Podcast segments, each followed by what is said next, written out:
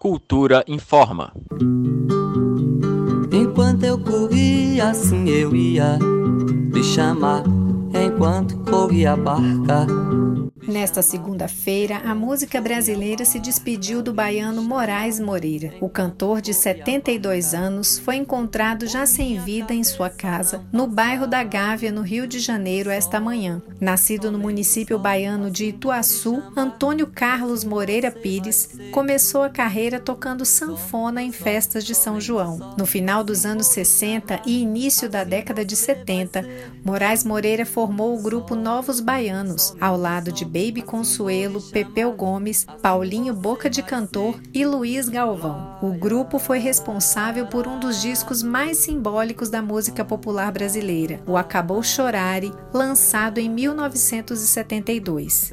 Em dezembro do ano passado, Moraes Moreira esteve aqui em Brasília, num show acústico no Clube do Choro, celebrando os seus 50 anos de carreira. Em sua trajetória, o cantor, compositor e multiinstrumentista Moraes Moreira gravou mais de 500 músicas em 45 discos. Entre os sucessos interpretados por ele e por outras grandes vozes da música popular brasileira estão canções que embalaram carnavais de muitas gerações. Lá vem o Brasil descendo a ladeira, Chame Gente, Chão da Praça, Preta Pretinha, Eu Também Quero Beijar. Além de um rico legado musical, Moraes Moreira deixa dois filhos, Maria Cecília e o também músico Davi Moraes, e dois netinhos, Alice e Francisco. No último dia 18 de março, já seguindo as recomendações de manter o isolamento social para controlar a pandemia do novo coronavírus, Moraes Moreira compartilhou com os fãs no Instagram um cordel intitulado Quarentena,